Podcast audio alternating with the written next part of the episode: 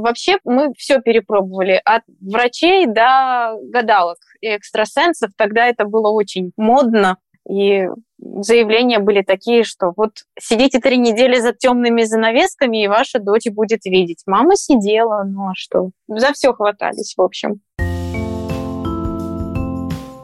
Всем привет! Это подкаст «Со дна постучали». С вами Лола Сайтметова и Наташа Ямницкая. Мы продолжаем рассказывать о людях с необычной историей, о тех, кто столкнулся с трудными жизненными ситуациями, но не сдался и придумал, как жить дальше. У нашей новой героини, Яны, в детстве были брат и сестра, но выжить удалось только ей. Старший брат прожил всего неделю, а сестра-двойняшка Яны умерла сразу после рождения по непонятной причине. Яну оживляли 20 минут, а затем она несколько месяцев лежала в инкубаторе. Когда девочка оказалась дома, мама заметила, что Яна ей не улыбается, не следит взглядом за игрушками. Оказалось, что у Яны полностью отсутствует зрение. Правда, на пути к диагнозу родители девочки хватались за любую соломинку, от традиционной медицины до гадалок и экстрасенсов. Вердикт окулистов звучал так. Полная атрофия зрительного нерва. Сетчатка, объясняли они, выглядит как скомканный пакет. Но один глаз Яны немного различает цвет. Кроме того, у Яны нашли ДЦП – детский церебральный паралич, непрогрессирующее поражение центральной нервной системы, проявляющееся различными двигательными нарушениями, эпилепсией и проблемами с равновесием. По статистике, примерно половина детей с ДЦП рождаются, как Яна, недоношенными. Родителям Яны подсказали интересный способ работы с ребенком – изучение мира на слух – Мама читала ей книги и озвучивала абсолютно все свои действия. В результате окружающие не могли поверить, как незрячая девочка может так безошибочно определять, что происходит вокруг. Родители Яны освоили шрифт Брайля и вели долгую битву за то, чтобы их дочка социализировалась и получала образование в родном Краснодарском крае. А еще они делали все, чтобы Яна не отличалась от других. Девочка перенесла несколько операций, чтобы научиться ходить, но двигаться она смогла только с опорой. Ходунки или коляску родители ей использовать не разрешали, поэтому всюду сопровождали ее за ручку. Сегодня у Яны есть высшее образование, друзья, инвалидная коляска и самостоятельная жизнь. Вот уже 6 лет она живет отдельно от родителей. Мы поговорили о том, как начался ее бунт и как после него изменились отношения с семьей. О том, почему в школах, которые ей выбивали родители, Яну считали слишком правильной и как ей удалось найти друзей. А еще о том, почему только закончив институт и получив диплом, Яна впервые оказалась в изоляции и что она смогла с этим сделать. Яна, расскажи, пожалуйста, что ты знаешь о беременности мамы и о твоем рождении, и почему у мамы были преждевременные роды? Я знаю, что она лежала на сохранении, потому что у нее до этого была неудачная беременность. Ну, то есть она родила, до этого все хорошо, но почему-то ребенок прожил 7 суток и умер. Поэтому, когда она забеременела мной, она лежала на сохранении, чтобы не было такого. Но почему-то, опять же, я толком не знаю, почему у нее преждевременные роды начались. Я семимесячная родилась, по-моему, недоношенная. Еще несколько месяцев лежала, в общем, в инкубаторе. Но ты была не одна, я правильно понимаю? Да, нас было двое с сестрой, причем она родилась, ну, закричала, все хорошо, а меня 20 минут оживляли. И, как ей врачи сказали, пока мы возились с одной, другая, мы потом оглянулись, а другая задыхается и умерла. Мы так и не знаем, почему. А скажи, пожалуйста, когда мама поняла, что у тебя проблемы со зрением, и почему врачи не сразу поставили диагноз? Ну, она как-то поняла, ну, сразу относительно, как маленькие дети обычно улыбаются родителям, следят взглядом за игрушками. А, она заметила, что я не слежу ни за игрушками, ни ей не улыбаюсь. То есть что-то не так. Пошла в поликлинику, а ей сказали, нет, вы что-то придумали, вы же видите, что зрачки у нее, видите, расширяются, сужаются, все хорошо, она видит. То есть вот так вот ей сказали. А потом, я так понимаю, что у тебя родители очень настойчивые люди и активные. Ну да. И мама это просто так, видимо, не оставила. А потом мы пошли на осмотр на плановый, и там нам окулист сказала, поликлинике, что, ну, видимо, уже другая, более наблюдательная, внимательная, что ваш ребенок не видит. То есть они сначала маму успокоили, она решила, что, ну, наверное, показалось, а потом ей сказали, что ваш ребенок не видит.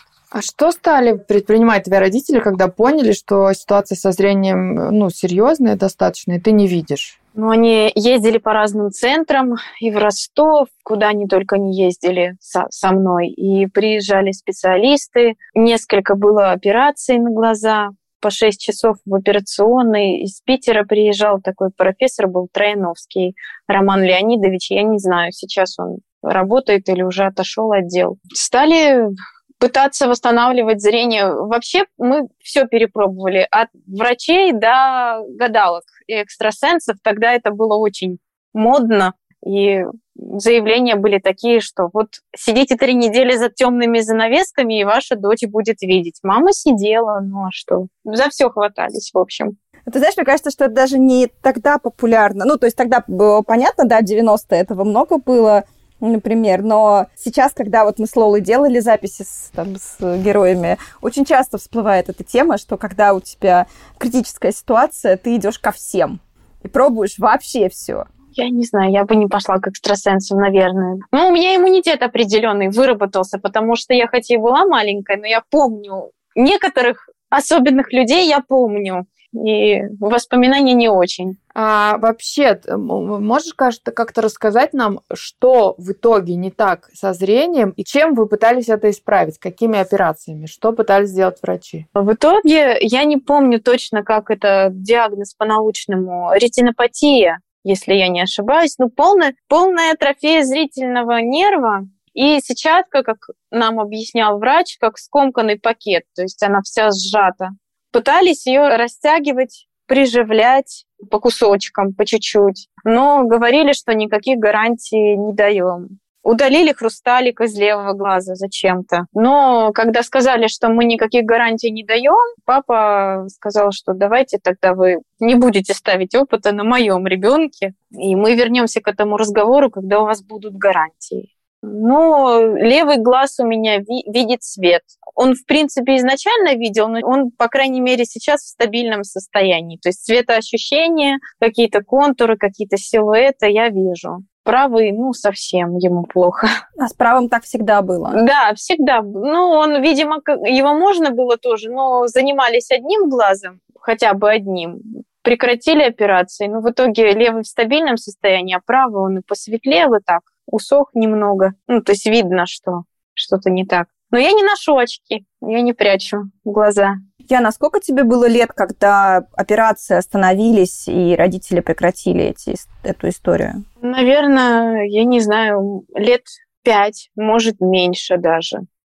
Потому что с 97 -го года у меня началась эпилепсия, и мы вообще все прекратили. Мы пытались лечить и ноги, но у меня потом начались приступы, и мы вообще все прекратили. А расскажи про эпилепсию, пожалуйста. Как это, как это случилось, что говорили врачи, и как дела обстоят сейчас? Это вообще случилось очень странно. Мы даже сначала не поняли, что это такое. Потом, когда начало повторяться, повторяться, мне уже поставили диагноз, пошли к неврологу, поставили диагноз. То есть никто не понимал, я во сне сознание теряю, судороги, что это, почему это происходит. Но врачи давали таблетки, горстями я их пила. Болела я очень долго. Врачи говорили, это не лечится, только увеличивали, увеличивали, увеличивали дозу лекарств. А потом мои родители поехали на свадьбу к папиному другу, и там узнали, что на Украине есть врач, который лечит. Это его брат оказался и что он лечит эпилепсию. Мы схватились за это, созвонились потом уже после. Он сказал, привозите ребенка, я посмотрю. Посмотрел, сказал, эпилепсию точно вылечу, возможно, и все остальное, но здесь я не даю гарантии. То есть он сказал, может быть, от моих препаратов восстановится и зрение, и она и ходить будет, но здесь я гарантии не даю. Эпилепсию он не вылечил. Мы год ездили, то есть он смотрел меня через энцефалограф и еще через какой-то прибор, я точно не знаю. Смотрел, выписывал препараты разные, ну, которые сам разработал. Я их пила несколько месяцев, потом мы ехали к нему туда, на Украину. Он опять смотрел, как продвигается лечение, и снова давал препараты. Уже больше 15 лет у меня нет приступов долечили. Если все-таки вернуться к теме зрения, скажи, пожалуйста, вот сейчас, спустя время, как ты думаешь, вот эти операции что-то дали или они были бесполезны? Ну, возможно, они дали то, что я вижу хотя бы одним глазом, то есть что он вот как замер в стабильном состоянии, так и есть, потому что правый атрофировался полностью. Но они бы больше, наверное, ничего не дали, потому что есть у меня друзья с похожим диагнозом, и тоже делали операции, позже делали, и как бы вернулось все к тому же, с чего начиналось. То есть как будто бы вы вовремя остановились. Да. Потом, когда уже поняли, что зрение не восстановишь, меня мама стала учить на слух различать много чего. Она говорит, ты сначала кричала, она мне рассказывала, ты сначала кричала, ну, видимо, от боли, потому что пока была совсем маленькая, вообще невозможно было тебя успокоить. Ты сначала кричала, день и ночь. А потом, когда подросла, у тебя было любимое слово «читай», «читай». Она мне все книги по несколько раз перечитала. То есть... Ну, еще она же тебя научила слышать мир вокруг. Вот это была какая-то ее особая методика или она не где-то услышала? Расскажи об этом кто-то посоветовал. Уже она уже даже сама не помнит, кто, потому что, ну, когда уже поняли, что со зрением ничего не сделать, стал вопрос, а как же жить с тем, что есть? И кто-то сказал, вы каждое свое действие описываете. То есть я взяла ложку, я зачерпнула суп, я его ем, я взяла расческу, я причесываюсь, ну и так далее. Каждое свое действие. И потом, когда мы пошли в санаторий «Солнышко» для деток из ДЦП, никто не верил, что я не вижу. Как она у вас не видит, а почему она знает, что это баллон я поставила на стол, и что он именно с компотом? А, вот. То есть вот так вот было. Она у вас видит. Мне сейчас, бывает, не верят люди. А как в семье относились к тому, ну, к твоему состоянию? Твои родители, я так поняла, были на твоей стороне, они тебя поддерживали, они пытались выбить для тебя самые лучшие условия. А другие родственники, как они относились к тому, что у тебя есть диагноз? У нас никогда в семье не было жалости. Вот этого вот не было, что ты несчастненькая, бедненькая, давай мы тебя пожалеем. Я всегда была в равных условиях. У меня двоюродная сестра, так она меня брала с собой и гулять, и знакомила со своими друзьями, они нормально относились. То есть не было такого, что да вот она там слепая, мы не будем с ней общаться. Такого не было. И мне всегда внушалось, что я как все. И воспитывали меня, очень много вложил папа в то, чтобы я была как все. То есть он меня начал гонять, что не опускай голову, не набрасывай челку на лицо, потому что ну, многие слепые так сидят, что челка на лицо, голова вниз, и вот он сидит. А меня приучали вести себя как все чтобы не бросалось в глаза. Причем не потому, что им было стыдно за то, что у них такая дочь, а чтобы мне было легче. А вот в санатории-то ты была, потому что там реабилитация для детей с ДЦП была, я верно же понимаю? Да, там массажи делали. А расскажи, пожалуйста, у тебя были операции еще на ноги. Вот что эти операции дали тебе? Ну, я, по крайней мере, сейчас ставлю ногу на всю стопу. То есть раньше ходила на носочках, опять же, это мне рассказала мама, я не помню. Сейчас я ставлю ногу на всю стопу. Но там были свои сложности, потому что все говорили, что я могу ползать, а я не ползала. И долгое время не могли понять, почему. И мама рядом ползла, и массажистка, и по-всякому пытались. Потом мама выяснила, что я не могу ползти, потому что ковер мне мягкий, как помидор. Я вообще очень, очень долго боялась всего пушистого почему-то. Была у меня такая особенность. Даже к волосам не могла прикоснуться, вот к маминым, например. Я очень долго боялась всего пушистого. А сейчас я животных всех боюсь, то есть есть такое. Ну, сейчас я, по крайней мере, могу ходить то есть за руку или там держась за стену или за ходунки, но могу ходить. Слушай, я немного забегу вперед, мне просто очень интересна э, тема с ходунками и с инвалидной коляской, потому что когда ты выросла, то, я так понимаю, твои родители были против того, чтобы ты училась ходить на ходунках, чтобы ты инвалидной коляской пользовалась. Да. С чем это было связано? И как ты вообще передвигалась, ну вот там тебя брали твои родственники с собой гулять и так далее.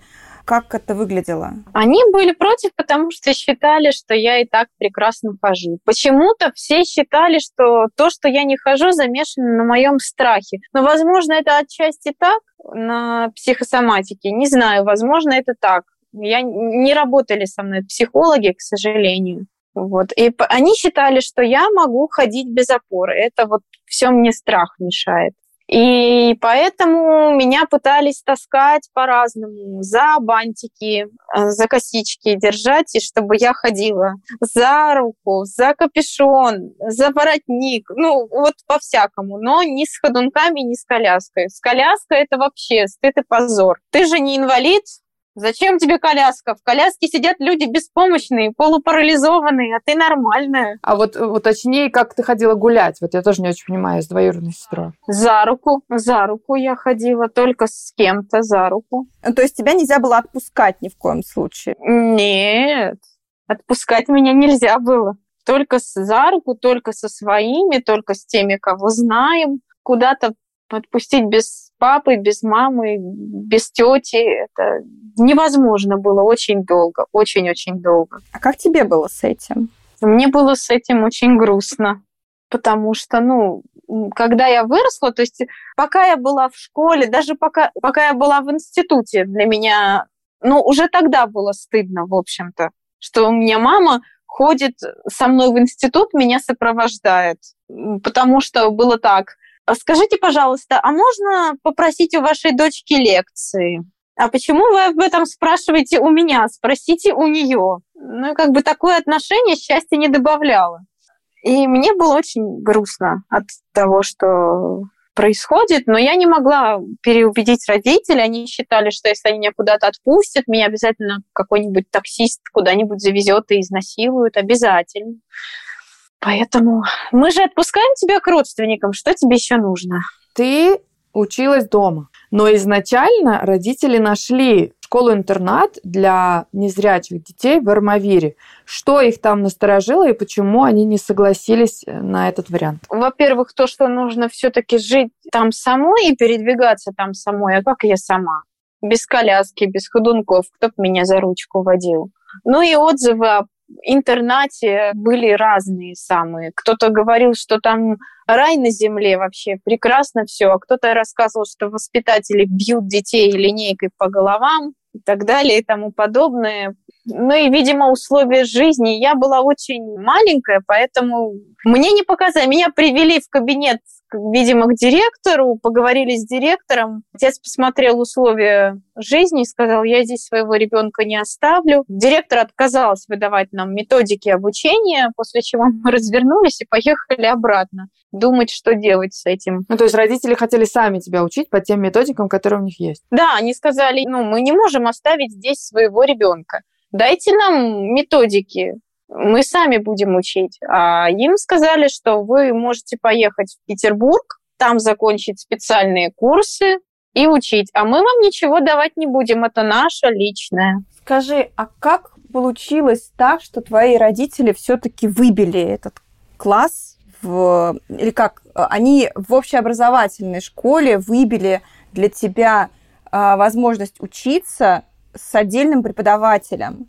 Это они, получается, объединились как-то с другими родителями? Или как им это удалось? После того, как э, нам отказали в Армавере, мы стали искать э, различные и методики. Из Москвы нам друзья отца привозили разные, ну, то, что тогда не было у нас, прибор для письма по Брайлю, бумагу, потому что все это нельзя было достать, буквари, прибор для рисования, чтобы мы хоть знали, что это такое, грифели. И мы стали искать людей, которые также не хотят отдавать своих детей в интернат по каким-то причинам. Нашли несколько человек и стали думать, как учить наших детей вместе. Ну, родители стали думать, как учить. Мы даже в Пашковку, ну, это у нас поселок, ездили в гости к этим родителям, знакомили меня с этими детьми. И да, мы в школе номер 10 выбили класс, у нас было 4 человека для того, чтобы с нами занимался отдельный преподаватель. Я туда немножечко походила, и мы поняли, что это не вариант абсолютно, потому что когда класс был на четвертом этаже, когда там сколько-то учеников несутся с перемены, они просто могут тебя не заметить. Пока ты спускаешься по этой лестнице, тебя просто снесут. Вот. И поэтому мой класс учился в, в этой школе, вот в этих отдельных классах. А я училась на дому. Ко мне преподаватель приходила, она училась вместе со мной Брайлю, она училась всему. Это была такая тоже энтузиастка, ей было интересно. Поэтому учились мы вместе. Ничего себе. У нас там целая компания энтузиастов. Твои родители, такие преподаватели, такие родители. Это просто... Да, а потом получилось так, с шестого класса как раз меня вылечили от эпилепсии, и с шестого класса мы добились, чтобы нам выделили школу. Отремонтировали ее, и мы с шестого по девятый класс я училась э, уже в школе со всеми.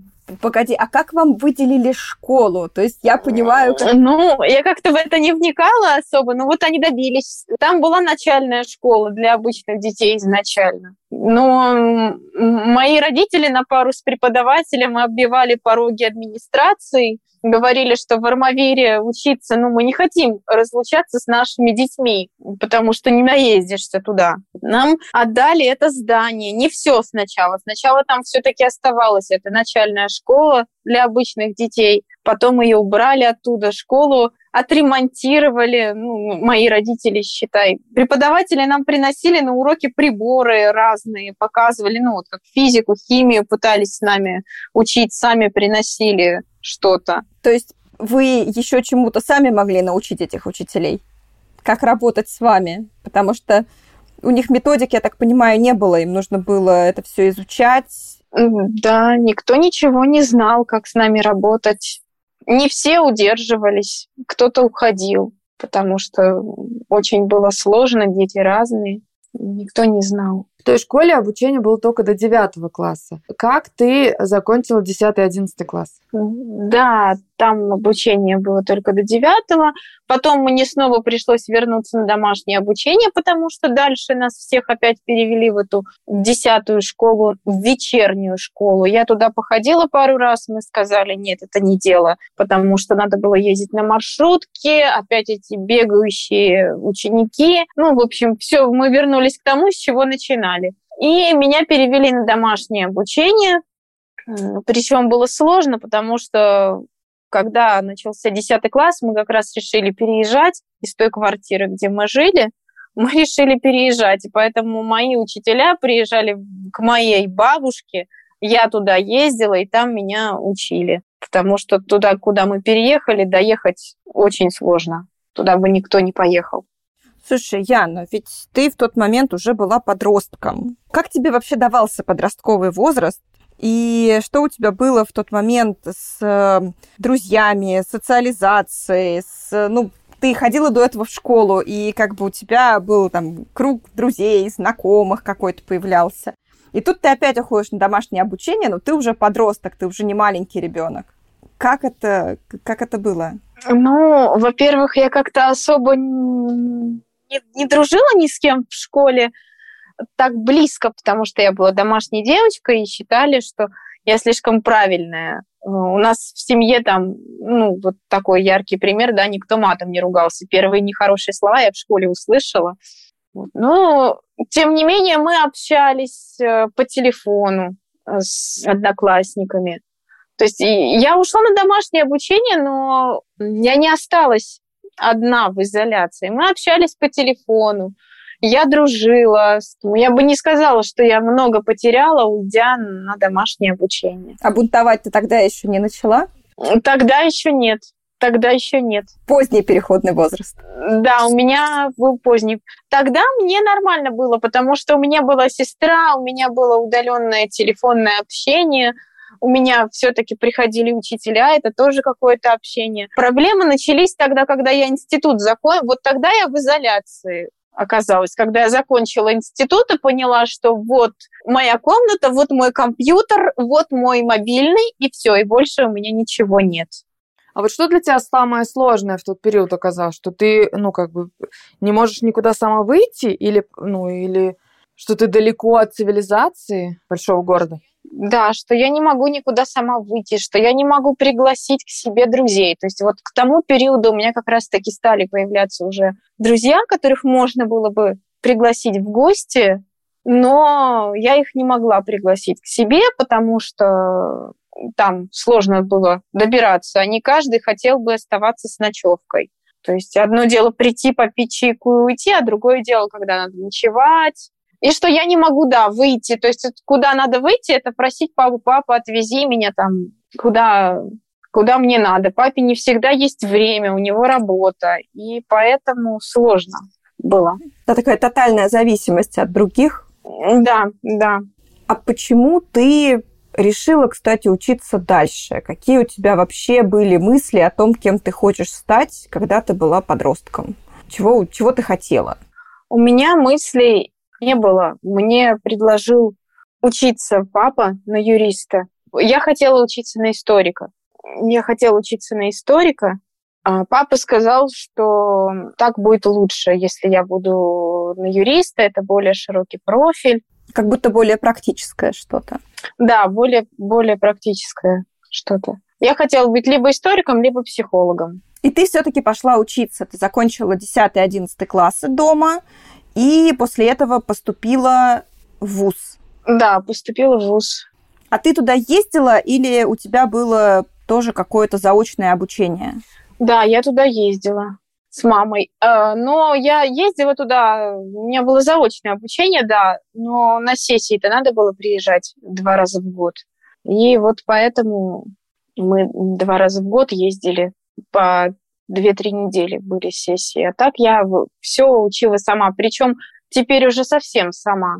Ну, то есть, э, если э, раньше мама не читала учебники, то ну, в школе, то в институте я сама училась.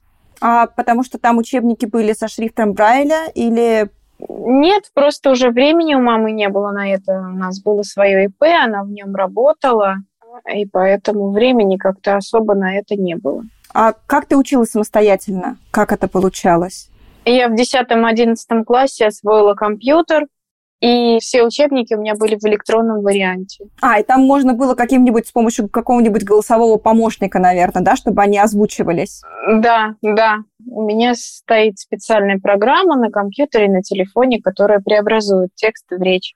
Слушай, момент, когда все-таки ты стала бунтовать, он начался уже после института, и это связано с тем, что ты познакомилась с с восхождением, да, называется компания. Да. Она помогала людям с инвалидностью с трудоустройством, ты с ними стала общаться, и там нашла, ну, единомышленников, друзей. Да. Расскажи, пожалуйста, вот что для тебя, ну, то есть вот ты их увидела, они могут жить отдельно, самостоятельно. Как они тебя поддержали, что ли, в этом решении, или настроили на это решение, что тебе тоже можно жить отдельно, что ты сможешь? Просто сказали, ты сможешь, и все.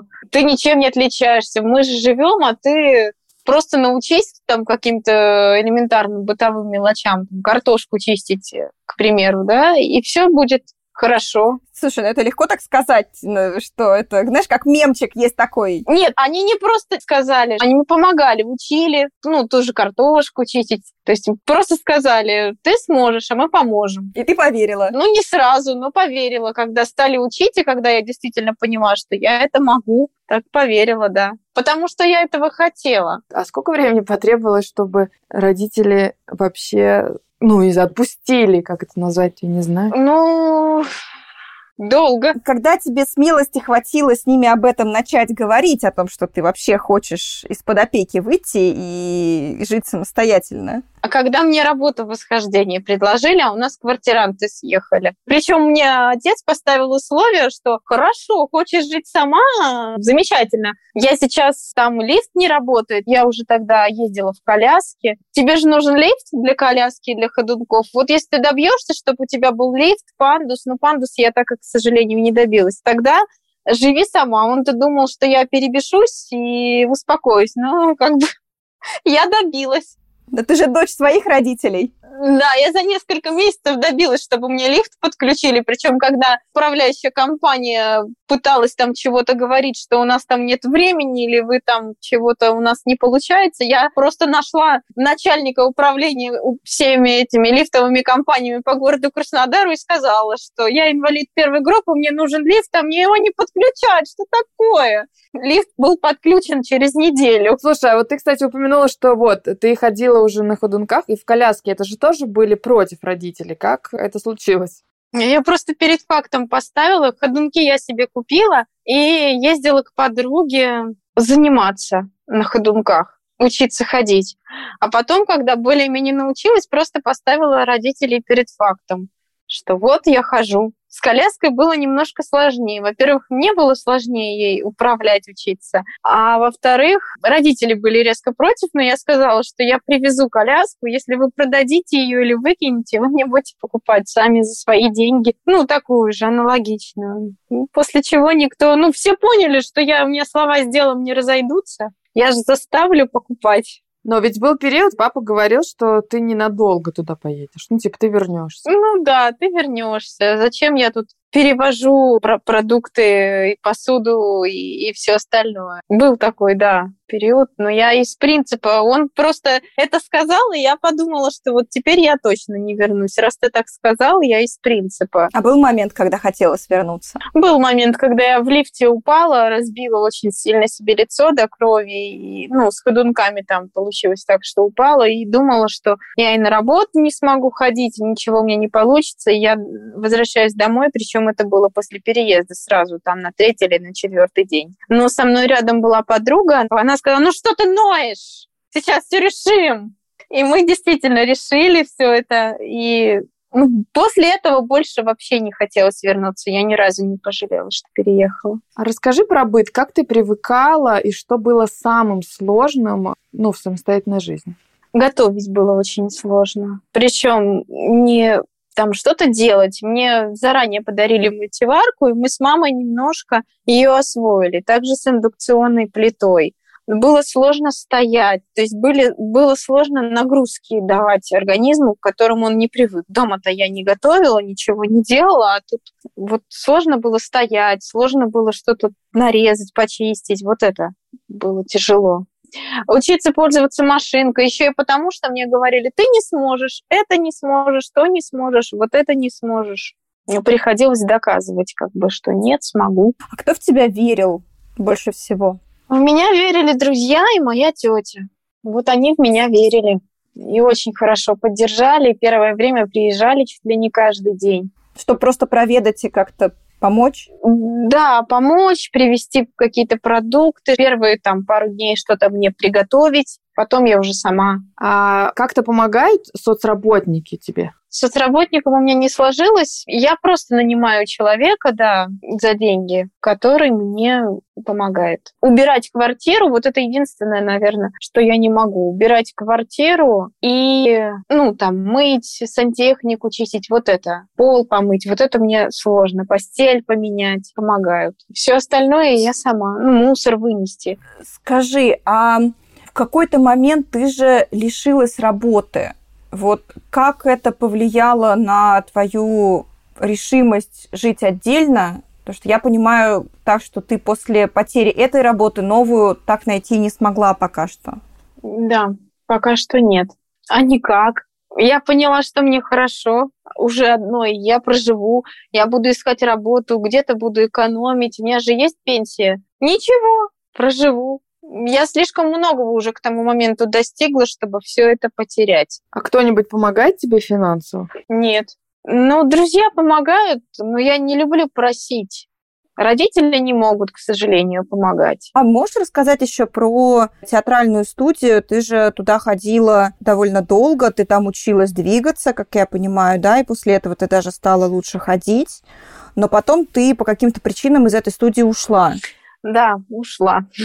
Да, я ходила, я даже участвовала в нескольких учебных спектаклях. И мне нравилось. Что дали тебе эти занятия? Наверное, любовь к театру. А, сейчас мне легче заниматься вокалом, легче было двигаться, ходить, да много чего. Новые знакомства. У нас очень хороший преподаватель был в студии. Опять же, уверенность, наверное, в себе какую-то. Много чего. Я не жалею. Слушай, о чем ты сейчас мечтаешь? Какие у тебя дальнейшие планы на жизнь? Ну, прежде всего, работу найти, а потом уже мечты осуществлять свои. Я мечтаю поставить спектакль, который мы не поставили в театральной студии. Меня до сих пор жалко. Я уже больше года ушла оттуда, меня до сих пор не отпустила. Мне до сих пор жаль, что мы так и не завершили работу. Вот есть у меня такая мечта. А профессию? Профессия, ну, наверное, психология. Я все-таки хочу пройти курсы профпереподготовки, найти работу, заработать денег и пойти учиться дальше на психолога. Все-таки осуществить свою мечту. Мне хотелось узнать в общем, смотри, у тебя есть инвалидность по зрению, и у тебя есть ДЦП. Ты, например, не смогла остаться в интернате, где там только для слепых детей история, потому что у тебя есть еще одно заболевание. Или там в санатории для детей с ДЦП ты тоже не могла бы там условно целиком зайти со, сойти за свою, потому что у тебя есть инвалидность по зрению. Вот тебя когда-нибудь выбешивало ну, не знаю, или вызывало какие-нибудь сильные эмоции. То, что у тебя, знаешь, как красивый налево, умный направо, а мне разорваться. Нет, никогда. Я вписываюсь нормально в любую компанию, в компанию незрячих и в компанию колясочников. Все эти границы мы ставим сами. А бесило когда-нибудь тебя вообще, что с тобой вот это все произошло? Там вопросы, за что мне это, почему я? Да нет. Ну, ходить, конечно, мне бы хотелось. А видеть? А видеть нет. Не и так хорошо. Ну вот скажи, что бы ты сказала тем людям, у которых э, есть особенности, любые, не знаю, отсутствие зрения, ДЦП или какое-то другое заболевание, какие-то советы или лайфхаки, как с этим жить и как на это, не знаю, меньше обращать внимание, как вообще быть особенным?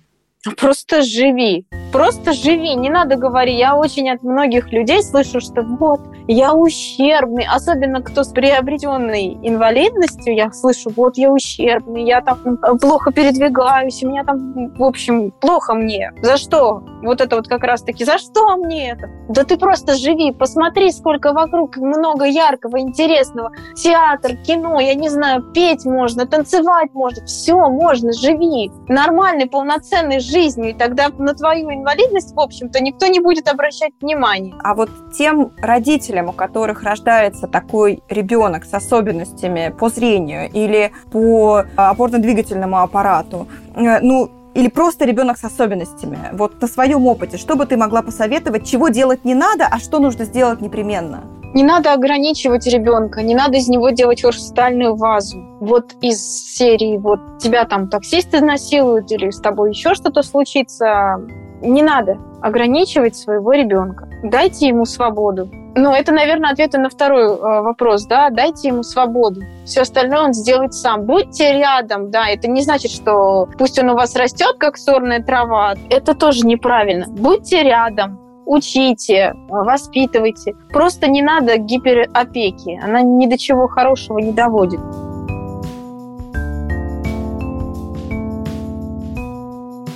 Мы говорили с Яной в мае 22 года.